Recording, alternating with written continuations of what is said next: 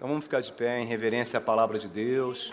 Vamos abrir nossas Bíblias na Princesa das Epístolas. Nós estamos na ministração 91 de Efésios. Vamos fazer um churrasco quando chegar ao número 100 e vamos fazer uma grande festa de batismo de pessoas que descerão as águas. Mais nove semanas, um pouquinho mais de paciência. Quem esperou até agora, espera mais nove semanas. Então, Efésios capítulo 4, verso 20 e 21. Ministração de hoje, as sete fases que o conhecimento da verdade provoca. Efésios 4, 20 e 21 diz assim: Todavia, não foi assim que vocês aprenderam quanto a Cristo. De fato, vocês ouviram falar dele e nele foram ensinados de acordo com a verdade que está em Jesus. Amém? Orem por mim, estenda suas mãos, abençoe para que eu possa ser uma bênção para vocês. Pai querido, em nome de Jesus, é a tua palavra, Senhor, que não volta vazia. Oh, Pai, unge os ouvidos e as mentes, os corações. Cada pessoa, ao sair daqui dessa, desse santuário, cresça no conhecimento da verdade, Pai. Em nome de Jesus. Eu já te agradeço, Pai querido. Amém. Glória a Jesus. Glória a Jesus. Aleluia. Dê um abraço mais uma vez. Mais um abraço. Abraço nunca é demais, irmão. Abraço nunca é demais, né? Podem sentar. Glória a Deus. Nós temos falado aqui que a ação de conversão na vida de uma pessoa, uma pessoa só pode se tornar cristão por uma ação dos céus não é de força humana. O poder mais transformador, sobrenatural e milagroso que existe no universo que transforma uma pessoa num cristão. É uma ação exclusiva, exclusiva do Espírito Santo de Deus. A Bíblia diz que nós somos nova criação. E como explicar isso? Como que isso acontece? Como é que isso se deu? E é isso que eu queria falar nessa manhã, para que a gente entenda o que está acontecendo dentro de nós. né? Porque às vezes a gente não dá valor e muitas vezes a gente não tem consciência desse poder que nos transformou. A primeira fase, o início de tudo, é o que diz o verso 20. Fala assim, ó: Todavia, não foi assim que vocês aprenderam quanto a Cristo então, a primeira fase, nós aprendemos a Cristo. Essa é a chave da vida cristã. A vida cristã tem algo muito bem definido. O cristianismo não é algo nebuloso, fosfórico, transcendental. Não. O cristianismo é algo muito bem definido e o cristianismo é matéria de conhecimento. É algo que você tem como definir. Ele não é um sentimento, ai, eu estou sentindo isso. Ele não é uma experiência. Ele é matéria de conhecimento. Nós fomos transportados do império das trevas para o reino do Filho do seu amor. E isso não foi por experiência. Isso aconteceu porque nós aprendemos a Cristo. Nós tomamos conhecimento no aprender a Cristo. Toda a ênfase do Novo Testamento é aprender. O Novo Testamento foi escrito para que a gente possa conhecer. O incrédulo não consegue aprender a Cristo, nós conversamos aqui, falamos aqui, porque ele tem a mente obscurecida. Ele não consegue ter esse discernimento. Os Efésios, para qual essa carta foi escrita, eles eram assim. Se você ler um pouquinho da história, quando o cristianismo surge numa época terrível, o paganismo era muito forte em Roma. Era um panteão de deuses. Você tinha que fazer sacrifício a deuses toda hora. Se tivesse, se não chovesse, se a colheita não desse certo, se qualquer coisa não desse certo, tacava fogo no cristão, porque o cristão se recusava a adorar esses deuses. A culpa era do cristão, porque nós não estávamos sacrificando aos deuses. Então ele nasceu numa época muito terrível. Outra coisa, havia um culto de fertilidade. Éfeso era o templo culto de Diana, a deusa do amor. Haviam sacerdotisas que praticavam bacanais. Os efésios vieram desse ambiente, irmão, do ambiente de luxúria, do ambiente de depravação, e de repente tudo mudou. Algo aconteceu na vida deles. Eles tinham um coração duro, em trevas, de repente eles se converteram. Por quê? Abre em 1 Timóteo. 1 de Timóteo, capítulo 2. Capítulo 2, verso 3 a 4. Fala assim: Isto é bom e agradável perante Deus nosso Salvador, o qual deseja que todos os homens sejam salvos e cheguem ao conhecimento da verdade. Estão vendo? Tudo passa pelo conhecer a verdade. Tudo passa por uma ação de conhecimento. A salvação nada mais é que o conhecimento da verdade. Por isso que nossos olhos foram abertos. Por isso que não estamos mais em trevas. Por isso que não estamos mais cegos pelo príncipe deste mundo. A Bíblia diz que nossos olhos foram abertos. O que, que nós vemos? Aí a gente entra na segunda fase. Então, a primeira fase, temos um conhecimento de Cristo, aprendemos a Cristo. Segunda fase, nós passamos a ter consciência do nosso estado e da nossa condição. Se não tivermos esse, essa consciência, ninguém é cristão, irmãos. O cristianismo passa para que você tenha uma consciência. Sem isso não há conversão. Antes, como é que eu era? Eu agia como a galera agia, como a multidão agia. Eu ia onde o povo ia. Só me interessava meus prazeres.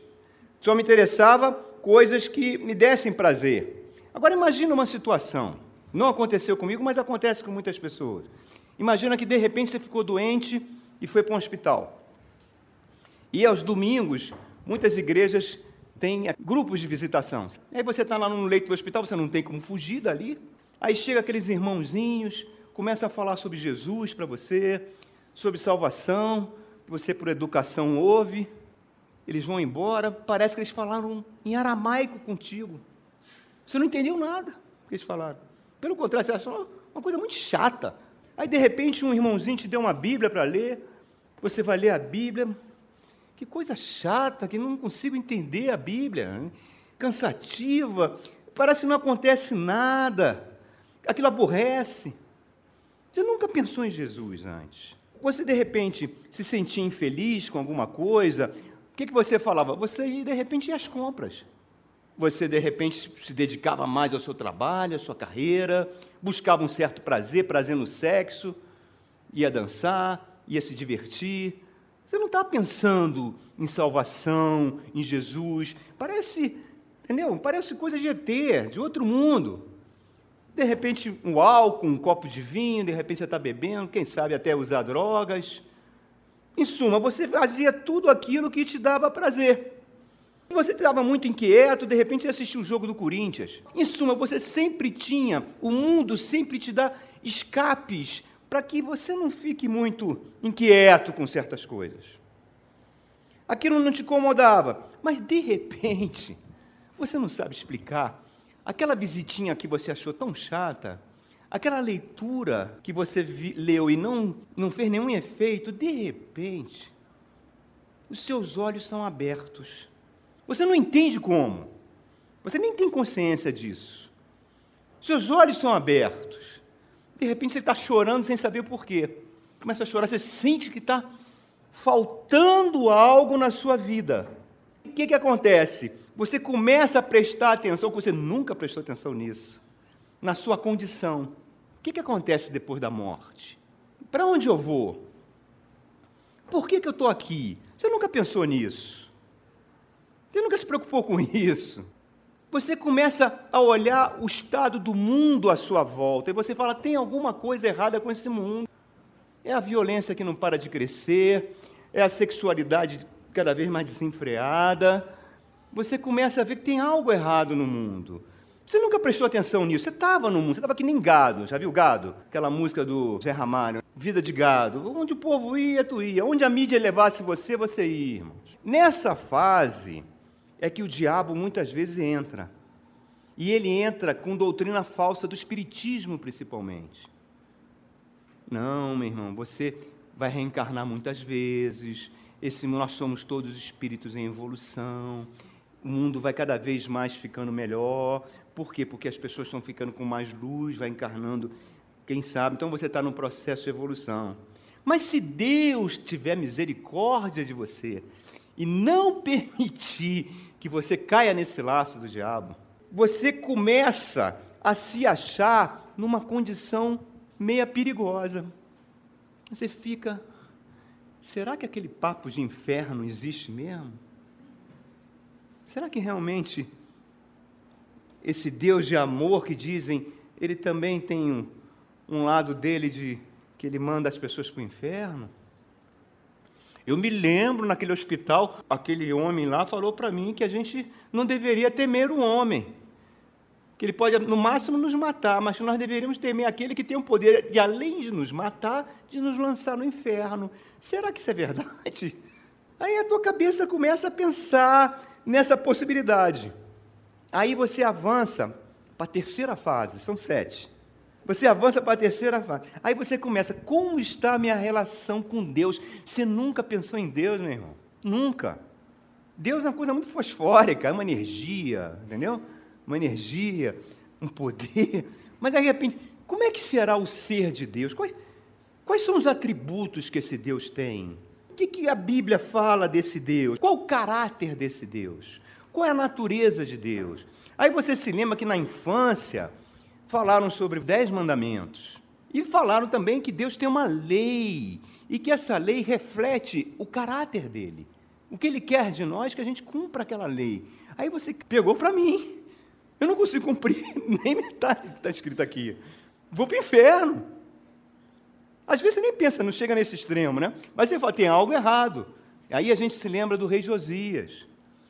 Israel tinha chegado no nível de Judá, né? Que Israel já tinha sido destruído. O reino do sul chegou num nível de depravação tão grande que o templo estava totalmente abandonado. Ninguém mais ia ao templo. Está que nem o que acontece na Europa, ninguém vai mais às igrejas. E um dia, o rei Josias nasceu, já era uma promessa de Deus. Ele foi o último rei justo depois dele não teve mais ninguém. Ele mandou fazer uma reforma no templo, tirar os ídolos, toda a imundície que tinha no templo, reformar a casa de Deus. E quando eles foram, eles encontraram um papiro, que era o livro de Deuteronômio, que estava lá fechado, o quinto livro da Bíblia. Deuteronômio é uma palavra que significa a segunda lei.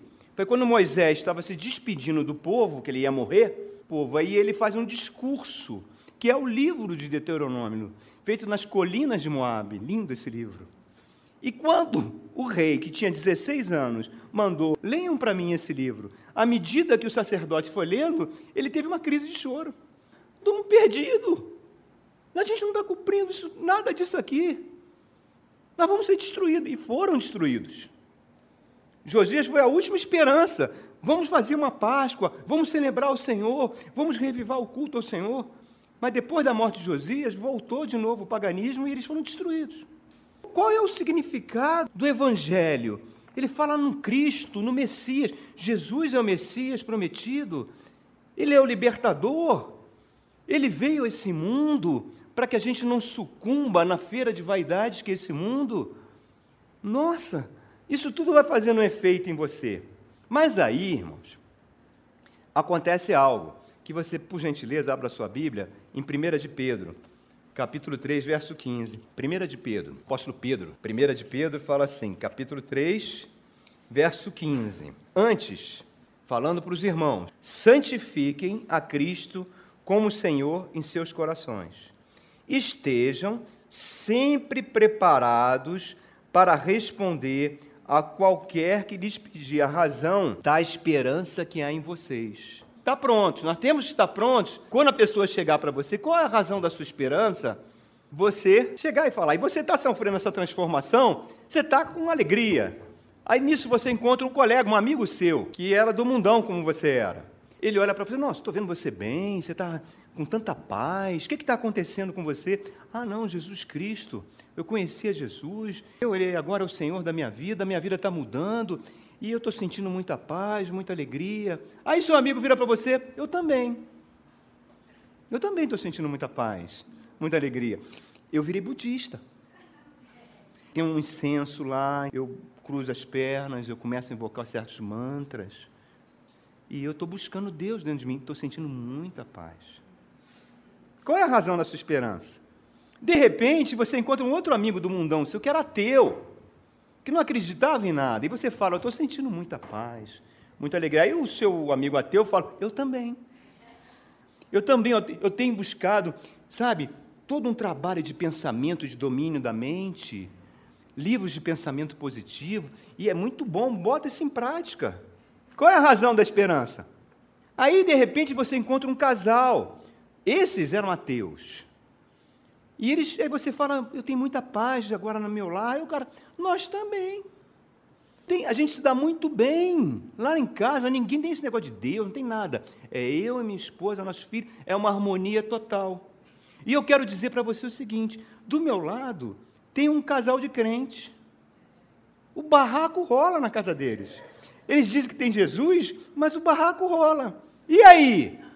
Qual é a sua esperança? Pedro está falando, esteja pronto para dizer a sua esperança. A sua esperança, irmãos, é que a transformação que aconteceu dentro de você não é que você está experimentando paz, você está mais legal, nem fica resfriado às vezes, né? De repente está ganhando mais dinheiro. Não é isso a sua esperança, irmãos. Não é isso que Jesus Cristo morreu por você, naquela cruz. Se não conhecemos o que está no verso 20, a minha esperança é porque agora eu aprendi a Cristo. E isso mudou. Se não conhecemos aquilo que cremos, como nós podemos dar a razão da esperança? Eu sei o seguinte: o conhecimento abrandou o meu coração que era duro. Agora sou sensível ao Espírito Santo. O Espírito Santo, eu não sei explicar como, ele fala dentro de mim e eu sinto que é ele falando comigo. Não é meu pensamento, porque eu vou começando a ficar mais íntimo dessa voz. À medida que você fica mais íntimo dessa voz, você vai discernindo ela melhor. Eu não estou mais naquela loucura que o mundo está. E aí eu entro na quarta fase. A quarta fase, aí eu tenho a plena certeza que houve uma mudança radical em mim. Aquela vida anterior que eu levava com meus amigos já não exerce a mesma atração. Eu até tentei sair com eles algumas vezes, mas eu me sentia um peixe fora d'água. Coisas que eles faziam, alguma coisa aconteceu. É uma obra, o que, que é? É a obra peculiar exclusiva do Espírito Santo de Deus. Só Ele faz isso, irmãos. É uma obra dele, aquilo que Paulo fala em 1 Coríntios capítulo 2. Nós não recebemos o Espírito do mundo, nós recebemos o Espírito de Deus para que a gente saiba aquilo que foi reservado como herança eterna, gratuita para nós.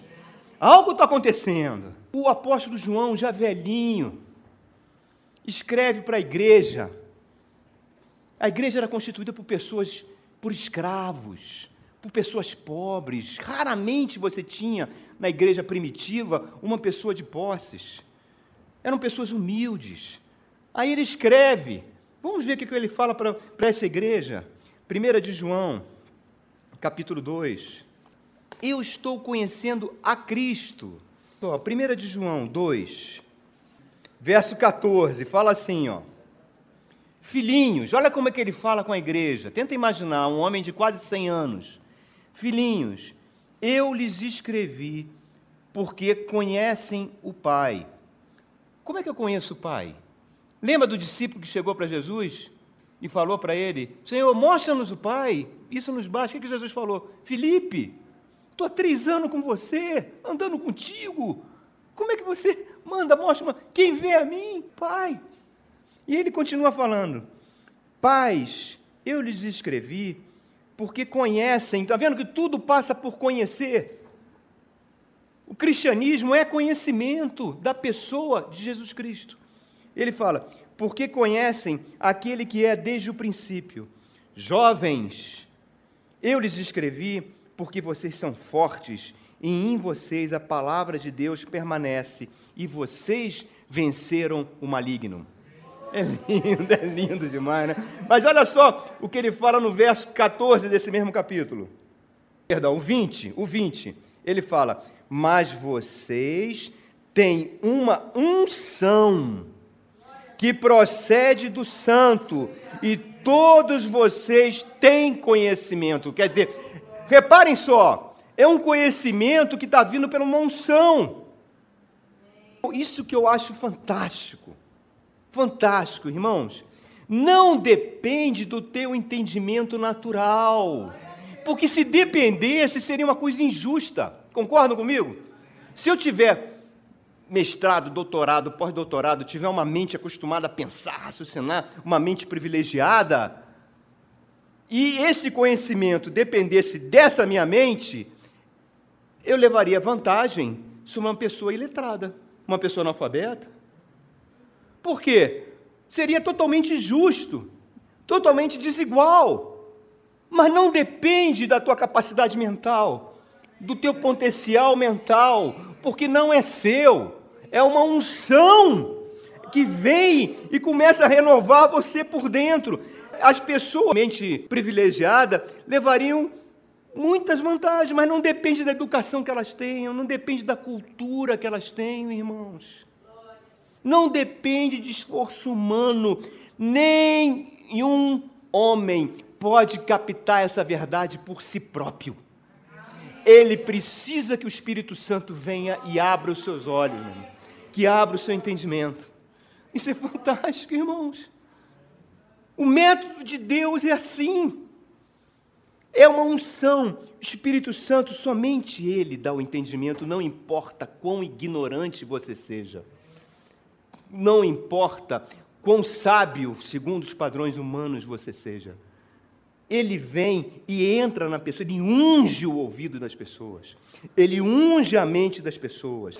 No passado, na história da igreja, quando o cristianismo começou a deixar de ser tão perseguido, quando Constantino assume e considera o cristianismo uma região lícita, quer dizer, parou as perseguições, mais ou menos no ano 330, aí a igreja começou a ficar mais tranquila no seu ensino.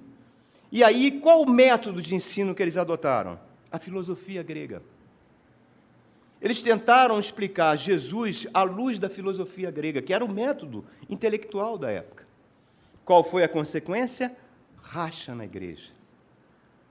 A igreja do Oriente são as igrejas ortodoxas, grega, russa, a igreja síria, a egípcia, se separaram da igreja de Roma há 100 anos atrás, qual foi o método que usaram? A psicologia. Todo pastor tem que ter psicologia, porque fica melhor a pregação dele. Não, irmãos, não depende de Freud. É uma unção do Espírito Santo. Por isso que ele está falando, jovens, vocês já têm a unção. O que, em outras palavras, ele está dizendo, vocês não precisam de homens, vocês só precisam de mim, diz o Senhor. Estão vendo isso, irmãos? Glória a Jesus.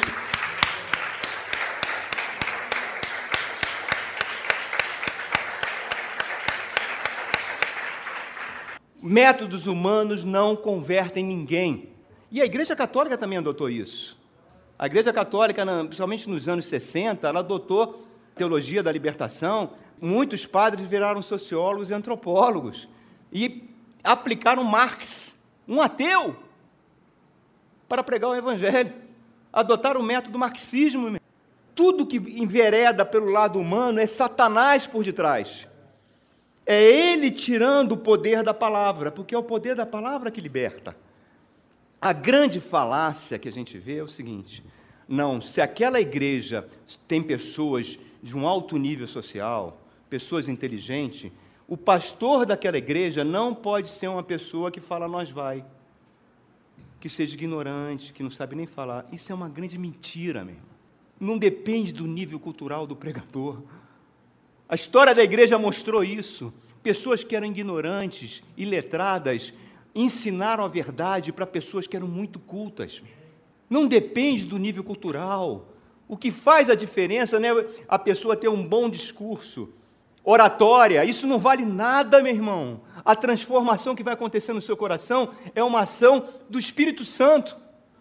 Somente dele. Pessoas que tinham a mente brilhante foram aprender com pessoas que não sabiam nem ler e escrever, irmãos. É uma unção do Espírito Santo.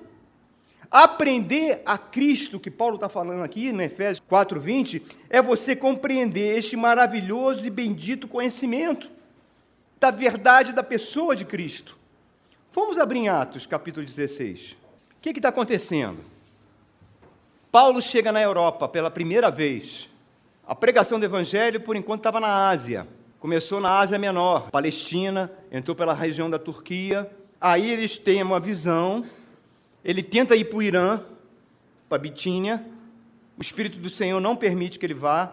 Ele tenta voltar para Jerusalém, o Espírito não permite. Ele tenta subir para a galáxia, não lhe permite. Ele falou: e agora? Onde a gente vai? Chegou ali na cidade de Troade, do outro lado do Mar Egeu. Do outro lado fica a Grécia. Grécia é aquela região, região da Bósnia, da região da Sérvia, fica ali do outro lado do Mar Egeu. E ele está do lado de cá, na Turquia, na cidade de Troade. Ele, bom, vamos dormir que a melhor coisa que tem quando você não sabe o que fazer é dormir. Aí ele tem uma visão. Aparece um rapaz da Macedônia e fala: Paulo, nos ajuda. Aí ele acorda, gente, vamos atravessar, vamos para Macedônia. Pega um barco e chegam em Filipos, ele e Silas. Quando ele chega em Filipos, ele fala: Bom, vamos buscar um lugar de oração. É isso que está acontecendo aqui agora. Atos 16, verso 13, fala assim: No sábado, saímos da cidade e fomos para a beira do rio, onde esperávamos encontrar um lugar de oração. Sentamos-nos e começamos a conversar com as mulheres que haviam se reunido ali. Interessante como Deus, tudo começa pela mulher, né? Impressionante. Uma das que ouviam era uma mulher temente a Deus, chamada Lídia vendedora de tecido de púrpura da cidade de Tiatira. Púrpura era um tecido feito com um molusco que gerava uma cor lilás caríssimo. Lembra que a seda só vai entrar nessa região 1200 anos depois com Marco Polo. Então o tecido mais caro que tinha era púrpura. Então era uma mulher rica. Era uma empresária chamada Lídia. O Senhor abriu seu coração para atender a mensagem de Paulo. Estão entendendo? Se o Espírito Santo não fizesse isso, ela não conseguiria, ela poderia até ouvir por educação a Paulo, mas ela não ia conseguir ficar atenta à mensagem. Precisou que o Espírito Santo fizesse uma ação prévia no seu coração, amolecesse o seu coração, abrisse os olhos do entendimento, para que essa mulher fosse a primeira pessoa convertida na Europa. Ela foi a primeira pessoa a ser convertida na Europa. E a Europa foi o berço do cristianismo durante séculos e séculos. Começou com uma mulher. E o Espírito Santo fez essa transformação, amoleceu, quebrou a resistência. Contar essa história para mostrar uma ação que aconteceu na minha vida.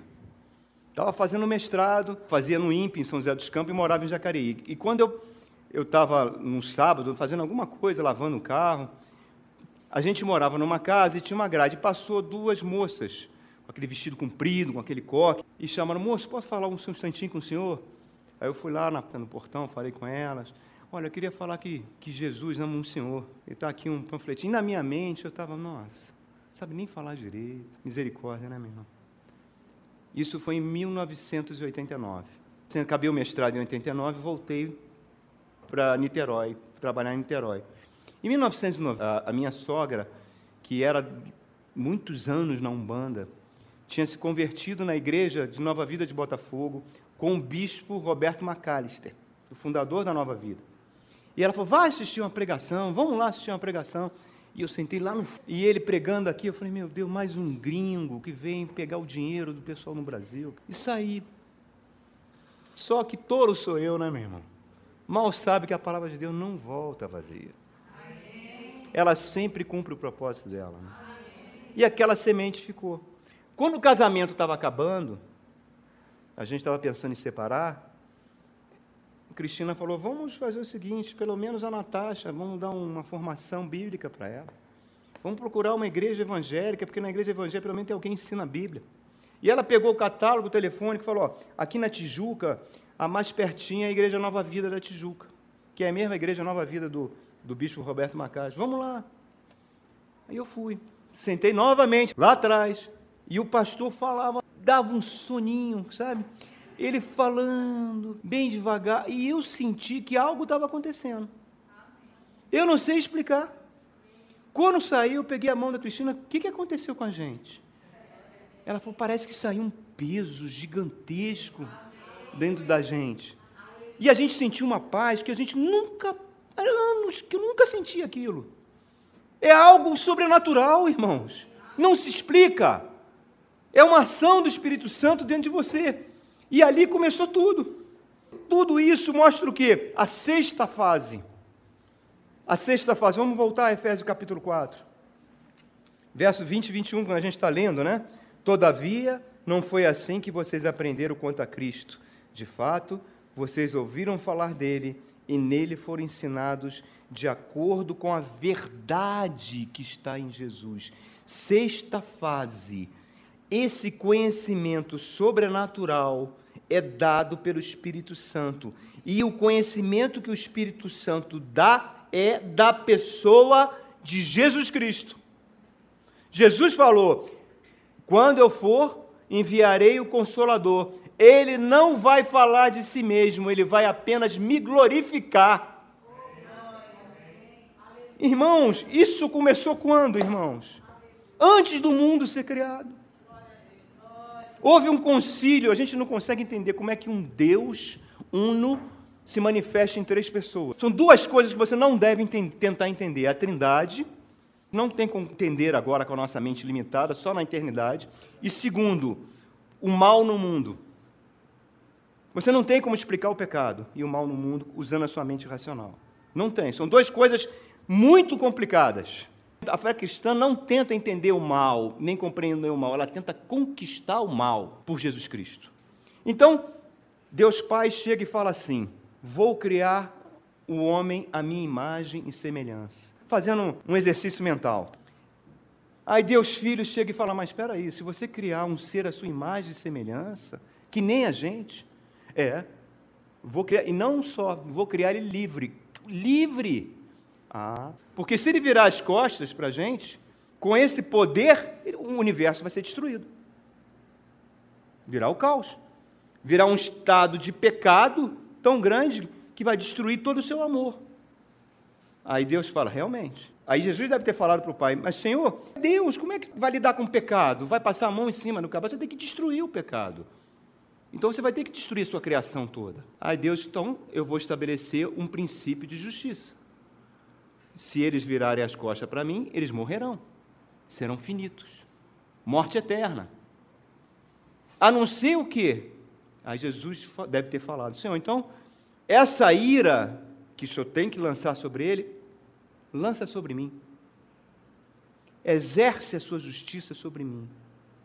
Eu vou descer à terra, vou assumir a forma deles e vou carregar todo o pecado sobre a humanidade, colocará sobre mim. E a sua justiça será satisfeita. Muito bem, meu filho. Aí eu voltarei a ser o que eu era, o meu corpo de glória, subo aos céus e me sento aqui à direita do Pai. Sim. Aí o Espírito Santo fala: e depois que você subir? Como é que eles vão ficar? Órfãos? Não. Eu vou descer e vou, no dia de Pentecostes, eu vou formar Jesus em cada um. Não é uma obra exclusiva do Espírito Santo que foi decidida antes da criação. E esse plano está em curso, irmãos. Esse plano é irrevogável. Os coríntios, os efésios, eles eram lascivos, lascivos o nome que dava para uma moça corinta, quando chamava uma moça, queria chamar uma moça de prostituta, chamava ela de corinta. Tamanha lascívia que havia na cidade. O que, que aconteceu? Porque de repente eles agora estão levando uma vida santa dentro da igreja. O que, que mudou eles? Será que eles receberam algum ensino sobre moral, sobre ética? Porque naquela época havia um grande filósofo que pregavam moral e ética. Sêneca, um dos maiores pensadores é dessa época. Cometeu suicídio. Foi isso que transformou os coríntios na, na igreja, levaram para a igreja? Algum ensino de moral? Você pode transformar uma pessoa bêbada, alcoólatra, num santo, explicando para ele o, mal do álcool? Olha, o álcool vai fazer mal, o álcool vai. vai destruir você, vai gerar uma dependência, vai destruir o teu fígado, destruir sua mente, vai arruinar a sua vida. É assim. É o simples conhecimento das consequências do pecado que vão fazer a pessoa largar o pecado? Não! Os médicos conhecem tudo sobre drogas. Um número significativo de médicos são viciados em pílulas e drogas. E eles sabem os efeitos disso. Não é o conhecimento do pecado que vai transformar uma pessoa. Paulo falou: o mal que eu não quero é esse que eu faço. Pelo contrário, se eu disser para você que isso vai mal, vai te dar mais vontade de fazer. A tua natureza vai querer mais isso. Precisa que alguma coisa aconteça. Então, é a aplicação do poder do Espírito Santo. Faz vez o quê? Sim, foi a Jesus Cristo que vocês aprenderam. É o conhecimento da pessoa de Jesus Cristo. Um dos grandes enganos é você achar que o Evangelho é para perdoar os pecados. Não, irmãos. Evangelho não é para só perdoar pecado, não. Graças a Deus que ele perdoa. Senão os efésios podiam continuar levando a vida deslasciva deles. Continuam indo lá na ter a vida sexual totalmente desregrada, porque, bom, é só pedir perdão que Deus perdoa. O Evangelho não é uma pólice de seguro, não, irmãos. Que você pode pecar à vontade e depois pedir perdão aos 45 minutos do segundo tempo. Senhor, perdoa. O que, que Paulo fala? Considerai a bondade e a severidade de Deus. De Deus não se brinca. Aquilo que o homem plantar, ele vai colher. Nós estamos lidando com Deus Santo, que rejeitou Israel de forma temporária para que nós que éramos oliveira braba fosse enxertado na verdadeira oliveira. Paulo fala: se eles que eram a raiz santa foram rejeitados por causa de vocês, oliveira braba, ruim, para que vocês recebessem a salvação, imagina quando será a redenção deles. Aí ele fala: considerai a bondade e a severidade de Deus. O evangelho não é isso. Por isso que ele está falando, o Evangelho é aprender a Cristo. Ninguém pode ser cristão sem o conhecimento da doutrina da verdade de Jesus Cristo. Tudo passa por aí. Mestrado, curso de NBA, qualquer curso que vocês quiserem fazer, nada se compara a isso. É o conhecimento de Jesus Cristo. O outro lado, não é também um mero conhecimento bíblico, doutrinário, que vai salvar ou transformar alguém. Jô Soares conhece a Bíblia muito bem, e não foi transformado, pelo menos até agora. Ferramenta de trabalho do Espírito Santo é a palavra de Deus. Você ouve a palavra e ele depois vem com a unção dele para que provocar uma transformação em nós. Mas se for só com a palavra, vira um instrumento do diabo. Porque você se torna uma pessoa legalista, acusadora, se não tiver a unção do Espírito. Você vai ter um amigo, uma amiga sua que você vai e fala de Jesus, Aí a pessoa vem, vem para a igreja, começa a vir feliz, de repente o mundo pega essa pessoa de volta, aí você joga ela para o alto. Ah, não, eu já falei de Jesus, ela não quis vir, agora é com ela. Só quando ela voltar que a nossa amizade volta a ser a mesma. Já pensou se Jesus tratasse você assim, irmãos? Então precisa dos dois, dos dois. A obra do Cristo em mim é feita pelo Espírito Santo, por meio do conhecimento bíblico. E se esse conhecimento bíblico não me levar a uma maior intimidade com Jesus Cristo, está errado. Algo está errado. Tem um irmãozinho, começou a ter um problema na vista sério, foi submetido a uma operação delicada e perdeu a visão. O médico falou que a visão ia voltar, mas nada de voltar. Nada de voltar. Aí eu fui na casa dele, ele não podia sair da cama, ele tinha que estar em repouso absoluto. Ele é solteiro, por isso que os homens têm que casar, viu, meu irmão? Né? Solteiro, então tinha várias pessoas da igreja se revezando, cuidando dele, que ele tinha que ficar deitado na cama. Não podia se mexer. Não enxergava ninguém. Trevas. Já tinha passado o prazo que o médico tinha dado. E o médico, não, calma, calma. Ele começou a ficar o quê? Desesperado, fiquei cego. Quando deu eu, aí nós tivemos lá, oramos, eu e Cristina oramos por ele. Quando deu duas da manhã, ele não conseguia dormir, ele caiu de joelho no chão, começou a chorar. Senhor, fiquei cego, me cura, por favor, não deixa eu ficar nesse estado. E ele foi chorando, chorando, de repente ele não sabe explicar. Ele ouviu aquilo dentro dele, é, é, não é uma voz audível, aquilo que você sabe que vem do Espírito Santo. Ele falou: Você não está cego.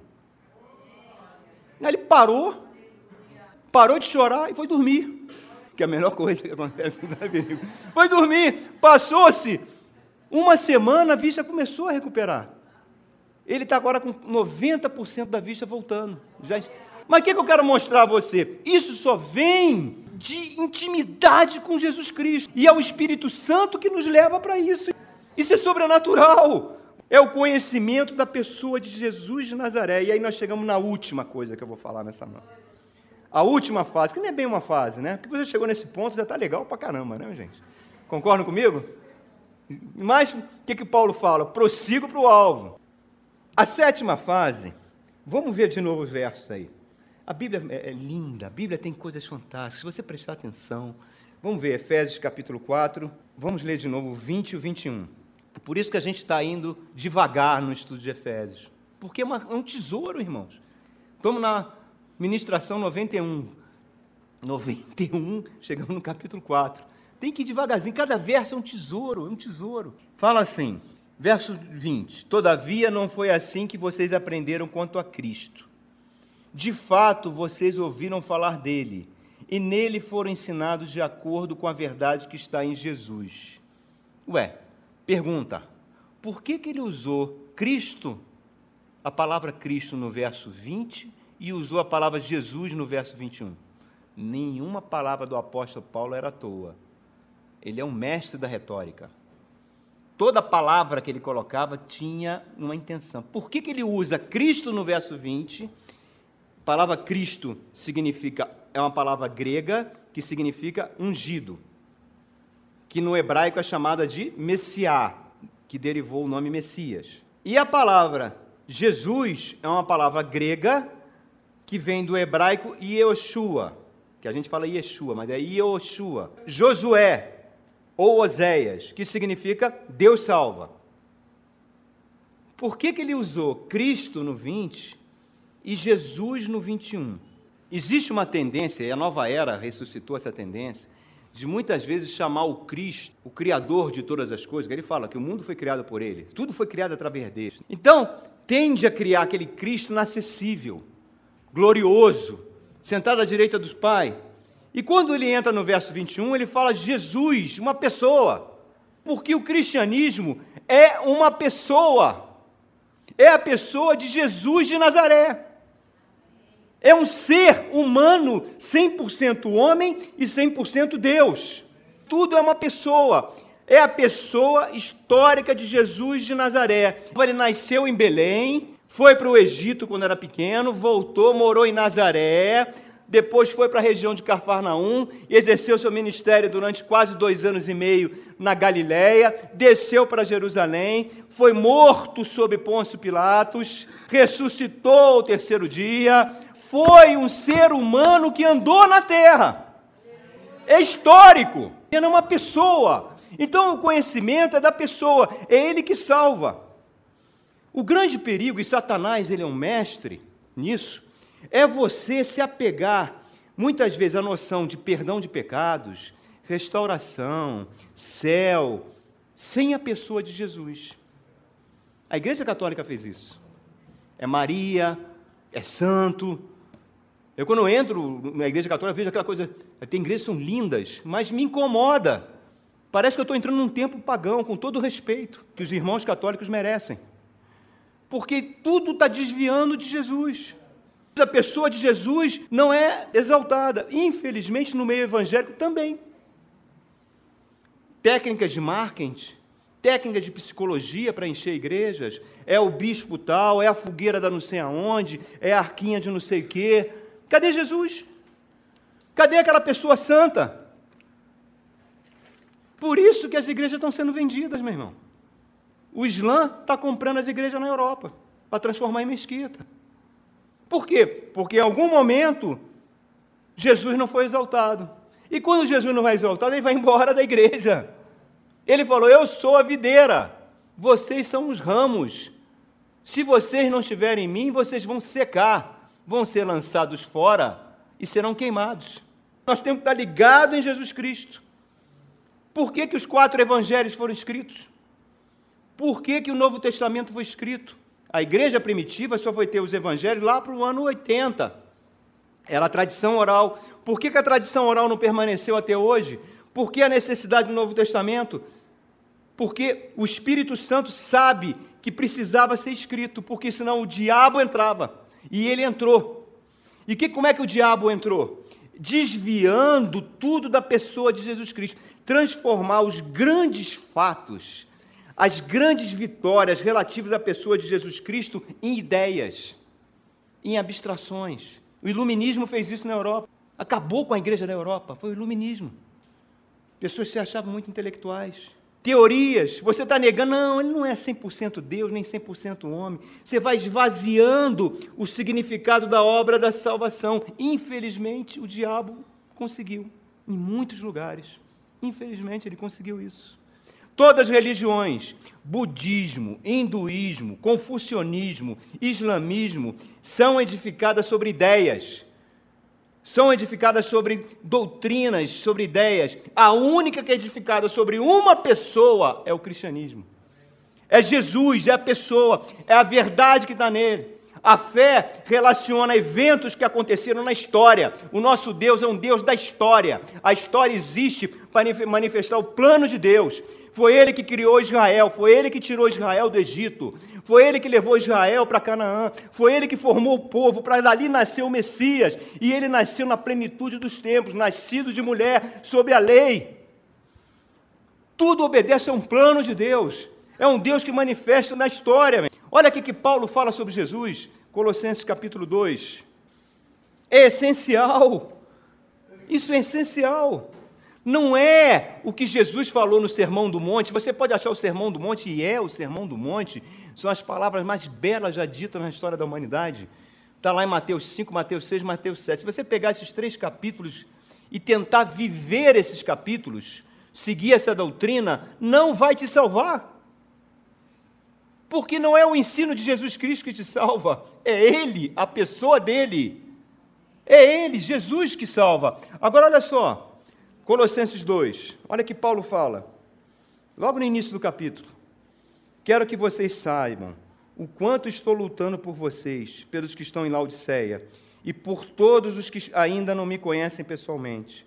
Esforço-me para que eles sejam fortalecidos em seus corações, estejam unidos em amor e alcancem toda a riqueza do pleno entendimento, a fim de conhecerem plenamente o mistério de Deus, a saber, ao mistério de Deus, a saber, Cristo, e então escondidos todos os tesouros da sabedoria e do conhecimento.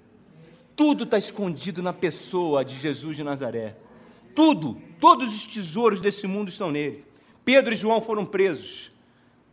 O Sinédrio chegou para ele: Não queremos que vocês preguem mais a Jesus Cristo. Olha a resposta de Pedro, vai lá em Atos capítulo 4, irmãos. Verso 10 a 12.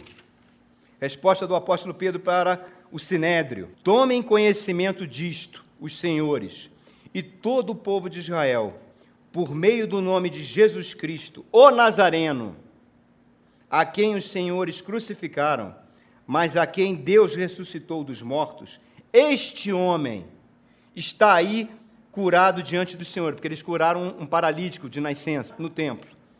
Este Jesus é a pedra que vocês, construtores, rejeitaram e que se tornou a pedra angular.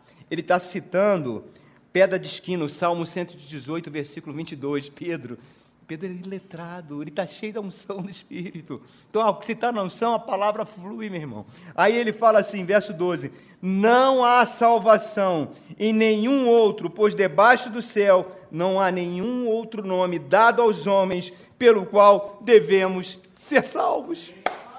É lindo, meu irmão. É somente a pessoa de Jesus Cristo. E Ele, Jesus, o nosso Senhor e Salvador, declarou de uma vez por todas. Abram lá em Evangelho de João, capítulo 8. Palavras daquele que criou todas as coisas, aquele que está sentado à direita do Pai, que vai vir reinar para sempre. O Alfa e o Ômega.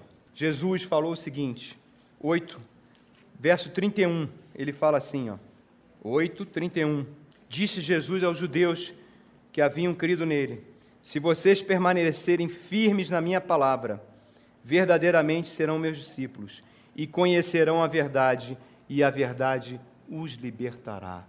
É o conhecimento da verdade que liberta. Agora, nesse mesmo evangelho, passe alguma página e vai lá no capítulo 14, verso 6. Jesus diz: Respondeu Jesus: Eu sou o caminho, a verdade e a vida. Ninguém, ninguém vem ao Pai a não ser por mim. Cara, isso é lindo demais, irmãos.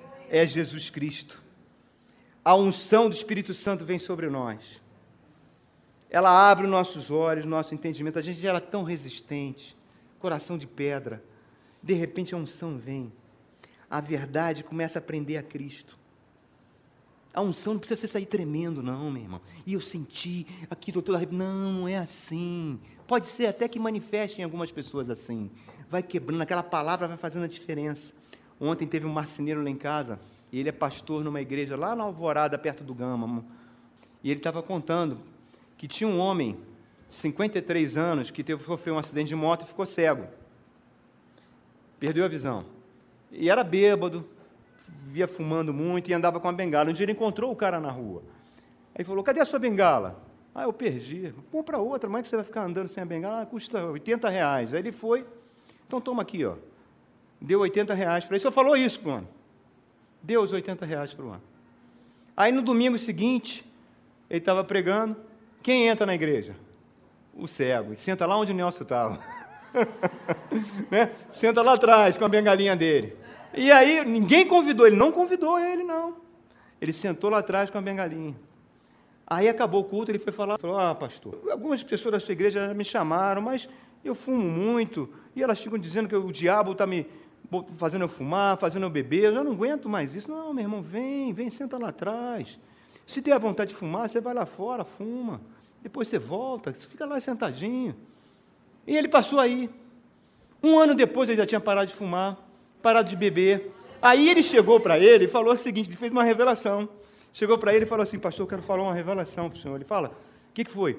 Eu tinha 40 filmes pornográficos em casa. Como um cego vê filme pornográfico?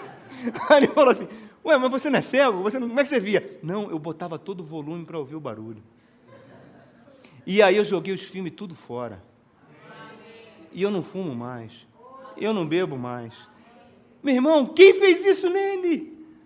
Isso é a unção do Espírito Santo. É a unção, é essa verdade que liberta o homem, que muda completamente sua condição, que tira ele do mundo, tira ele da sua vaidade mental, coloca ele na igreja cristã, faz dele um filho de Deus, herdeiro da glória e da bem-aventurança eterna. Amém, queridos? Vamos ficar de pé.